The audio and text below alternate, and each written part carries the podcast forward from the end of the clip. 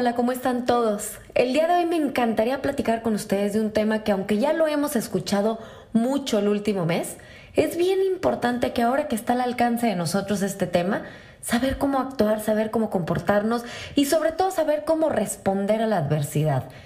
Y yo creo que muchos ya latinaron al tema, sí, sí es el coronavirus. Y les voy a platicar por qué quiero tocar ciertos aspectos. A mí me llamaba mucho la atención el otro día que estaba leyendo un artículo de una mexicana que residía en Wuhan. Ella platicaba, ella no salió de, Wuhan, ella permaneció en la ciudad y, y desarrollaba todo un tema de cómo llevó a cabo todos aquellos protocolos que el gobierno mandaba. Y yo dije, ¿por qué no platicar con la gente un poquito sobre cómo actuar? Porque muchas veces como ser humano, y es muy normal, respondemos en emergencia, en caos, y no nos sentamos a analizar cómo debemos de responder, no solo en nuestra vida personal, sino también en nuestra vida laboral. Cómo podemos salir adelante en circunstancias adversas y cómo podemos salir todos como comunidad a actuar. Hay varios puntos que me encantaría tocar, como es el cómo podemos actuar como comunidad. De igual manera, ¿qué pueden hacer las empresas y organizaciones para prepararse? ¿Y cómo podemos mitigar los efectos y las consecuencias? Y hay varias cosas que me encantaría platicar con ustedes del estilo de vida que debemos de tomar para que nos ayude no solo en el área personal y familiar, sino también en el área laboral y profesional. El primero es cómo actúas en comunidad. Yo les platicaba que eh, leí un artículo de una mexicana donde me llamó mucho la atención cómo, en un inicio eh, el personal chino y también los extranjeros que viven en Wuhan empezaron a actuar por medio de alarma, en caos, y empezaron a comprar desinfectantes y cada quien actuaba de una manera independiente y me llamó la atención que de un inicio ella no mencionaba actuar en comunidad. Cada quien actuaba como individuo. Entonces es bien importante que como personas, como colaboradores, como empleados, nos comuniquemos y sepamos actuar unidos en sociedad, porque eso hace que todo sea más eficaz, hace que no tengamos indiferencias, que no seamos autosuficientes y no accionemos individualmente, porque eso lo único que nos lleva es a actuar en pánico, en miedo, y eso no es lo que nos lleva a un fin positivo. De igual manera, algo que también noté en este artículo era que establecían muy bien los protocolos de prevención y nos sugerían que debíamos de tener un escudo preventivo, la higiene. Lo primero que tocaba era la higiene y cómo de primer inicio se tenían que lavar las manos de por 20 segundos, tallar consecuente y cómo descontaminar en seres, equipos de uso común, aglomeraciones, evitarlos, la distancia entre persona y persona y lo que me llamaba la atención es que al principio la gente se resistía a actuar en comunidad y a actuar con estas medidas de prevención que les menciono. Y poco a poco, conforme fue avanzando la enfermedad y fueron viendo casos, la gente empezó a tomar conciencia y empezaron a ver pues, realmente una información fidedigna, algo que no hacía que te alarmes, porque muchas veces la información que escuchamos son fake news no es del todo cierto lo que nos están diciendo y muchas veces hasta nos hacen asumir una información que como no es tan cierta, nos da negatividad y nos da hasta resistencia sobre el tema. Entonces algo que me llamaba la atención y, y realmente me gustaría tocarlo y sobre todo en las empresas, porque esto no es solo por una enfermedad, sino esto también es por un, un protocolo de la vida diaria en todas las empresas es bien importante saber entender la información que nos dan. Por ejemplo, en un inicio los chinos se resistían, actuaban en pánico, como ya les había dicho, y más adelante empezaron a entender la información. Entonces, ¿qué pasaba? Por ejemplo, esta persona mexicana y su esposo decían, bueno, hay que ir a trabajar, pero no podemos estar todos juntos por prevención.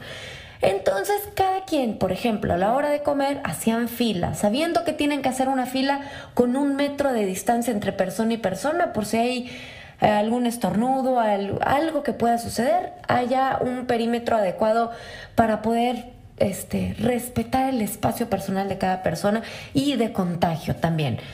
Ya que obtenían su comida, que ya no era la misma de todos los días, antes ella mencionaba que en el comedor les hacían de comer de una manera muy rica y muchas cosas y ahorita era lo mínimo indispensable para evitar el contagio. Entonces cada quien agarraba la comida y se iba cada quien en un área abierta, cada quien en una esquinita o en un área donde se respete el no contagio.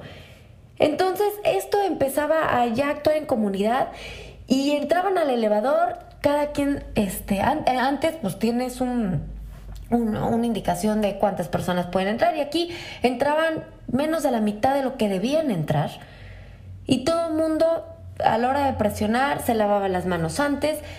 ¿Qué es lo que nos dice esto? Que sí se puede, sí se puede actuar en comunidad, sí podemos sacar adelante las cosas siempre y cuando sepamos no exponernos, no tener riesgos inmediatos. Sepamos a lo que nos lleva a actuar de esta manera. ¿Y, qué, qué, terminó pasando? Como conclusión en este, en este artículo de esta persona, ya no hay contagios. Si se fijan, en la actualidad ya no habla de Wuhan, ya no se habla demasiado de ese, esa ciudad donde empezó el problema, porque ya no hay contagios, porque ya se reforzaron medidas de limpieza, ya hay, ya se suministraron elementos de protección personal y sustancias desinfectantes, porque la gente ya no está en pánico, la gente ya está actuando como debe de actuar. Y eso es lo que tenemos que hacer en la vida cotidiana, no dejarnos llevar por situaciones y circunstancias las cuales nos gobiernan, sino detenernos a pensar lo que realmente debemos hacer y cómo debemos actuar como comunidad. Eso hace que no solo una enfermedad salga adelante y se eviten ya los contagios, eso hace que todo lo demás salga adelante, temas empresariales, temas personales, temas familiares. Eso hace que salgamos todos adelante como personas y como comunidad. Un aspecto muy importante que me gustaría platicar con ustedes en este espacio es aprovechar ahora que nos, nos sentimos vulnerables como comunidad y como personas, es el desarrollar la resiliencia desde un nivel individual hasta un nivel colectivo. Yo creo que si la resiliencia es la capacidad de que nosotros podamos afrontar la adversidad con un equilibrio emocional, soportar mejor la presión y la dificultad ante las adversidades, no solo como personas, sino también como líderes de nuestra comunidad, debemos de colaborar activamente en la promoción de la resiliencia, no solo como una tarea personal, sino también como familia, como colegio, en el trabajo, como sociedad, es ahí donde se fortalece una inteligencia emocional y donde desafiamos las amenazas de tal forma que el riesgo como comunidad se termine volviendo indefensa, que esa preparación no nos agarre en alarma y no nos derrote, sino que lo veamos en un enfoque positivo de cómo desarrollar habilidades y actitudes que requerimos para sacar adelante estos retos. Y yo creo que hay unos puntos, unos pequeños puntos que me gustaría tocar de cómo podemos lograr la resiliencia. Primeramente yo creo que debemos de fortalecer nuestra autoestima colectiva, porque es una actitud y un sentimiento de orgullo por el lugar donde vivimos. Porque cuando tienes mayor autoestima colectivo, tienes mayor capacidad de fortaleza. De igual manera, creo que esto en los mexicanos se nos da muy fácil, que es promover el humor social. Yo creo que es una estrategia de ajuste que nos ayuda a aceptar una adversidad o un riesgo y nos hasta cierto punto nos facilita también el problema, porque entre idea y, y idea que nos da este tipo de humores, también nos da decisiones para resolverlo. De igual manera, algo muy importante es mantener la comunicación tanto personal como en la comunidad. Yo creo que es bien importante escuchar y alentarnos a salir adelante y evitar también el aislamiento. De igual manera, yo creo que usar el, lenguaje positivo y enfocarnos en positivo es algo bien importante. Cuando nos sucede algo, independientemente de este tema, cuando empiezas a hablar en positivo, a ti te da satisfacción, te da equilibrio, te da consuelo, hasta te motiva y te hace que no te desesperes en algo. De igual manera, eso hace que vengan cosas positivas. Yo siempre he dicho que quien habla bien obtiene cosas buenas a cambio. Lo positivo trae cosas positivas y lo negativo trae cosas negativas. Yo creo que si como grupo trabajamos en comunidad y aprendemos de las circunstancias, de lo que vivimos el día a día, creamos lazos que puedan hacer que todo salga adelante, que aquellas cosas que no estamos haciendo bien salgan adelante. Como ya se los había mencionado anteriormente, también debemos de filtrar información. No todo lo que se dice es real.